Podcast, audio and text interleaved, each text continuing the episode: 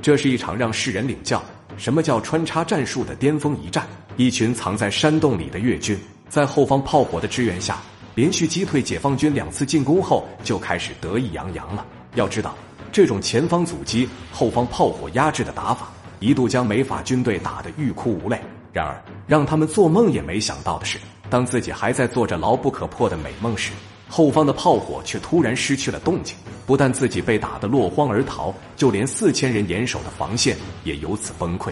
那么，这究竟是一场怎样的战斗？精心部署的越军为何会输得如此惨呢？穿插连又是如何用缴获来的迫击炮杀越军一个回马枪的呢？今天就让我们一起去看看被端掉炮兵阵地的越军是如何变成一道越南名菜的吧。制作视频不容易，您的支持是我们的最大动力，请长按点赞并关注支持下。我在这里先谢谢各位朋友了。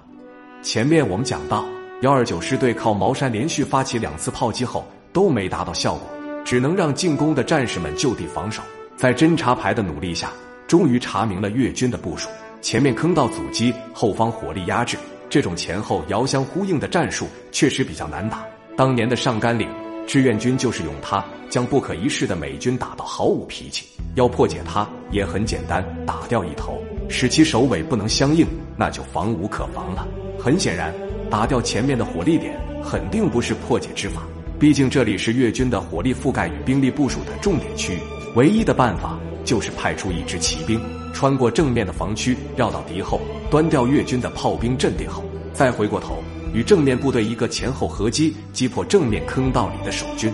但一百多号人要在敌人的眼皮子底下穿过防区而不被发现，就已相当不容易了。更难的是到达目的地后。还要打掉三个炮兵阵地，再回头反击就更不容易了。必须是一支战斗力强、作风过硬的队伍才行。一向谨慎的鲍师长在经过深思后，决定派出一营二连。这个连都是由当地的民兵组成，而且大部分都参加过援越战争，有丛林作战经验，而且对这一地区地形熟悉。上午八时左右，一营的二连及配属部队一百七十余人，换上轻机枪、四零火箭筒与喷火器后。在侦察兵的带领下，分三路同时向越军炮兵阵地穿插。他们一路披荆斩棘，爬过高山，穿越丛林；而师部则集中炮火，对着山头猛轰。步兵也摆出一副强攻的阵势。山头上的越军见到这种阵势后，便拼命还击。后方的大炮更是不计成本的轰炸。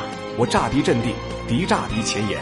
一时间，炮声四起，硝烟弥漫。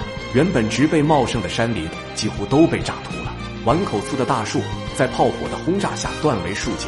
然而，山头上的越军做梦也没想到，他们如此的轰炸不仅炸了个寂寞，反而让解放军更容易找到他们的炮兵部队。随着一枚火箭弹准确的击中炮兵的弹药库后，一阵连锁式的爆炸，还在发射着炮弹的大炮瞬间就变成了一堆废铁。紧接着，穿插连一个冲锋，就将这帮没有近战武器的炮兵打得抱头鼠窜。就连负责运送弹药的生产连也丢下了大量的自行车与物资，钻入路边的深山老林里不见了踪影。二连的战士马上将缴获来的迫击炮对着越军的前沿阵地就是一阵乱轰，整条防线瞬间崩溃。战士们仅用半个钟就拿下了靠茅山。幺二九师乘胜出击，至十四时左右，主力已行进到曾让法军损兵折将八千的七夕。那么。越军在这个曾让法军噩梦不断的伤心之地，又布置了怎样的陷阱呢？解放军进入七夕后，又看到了什么呢？请看下集《七夕之战一》。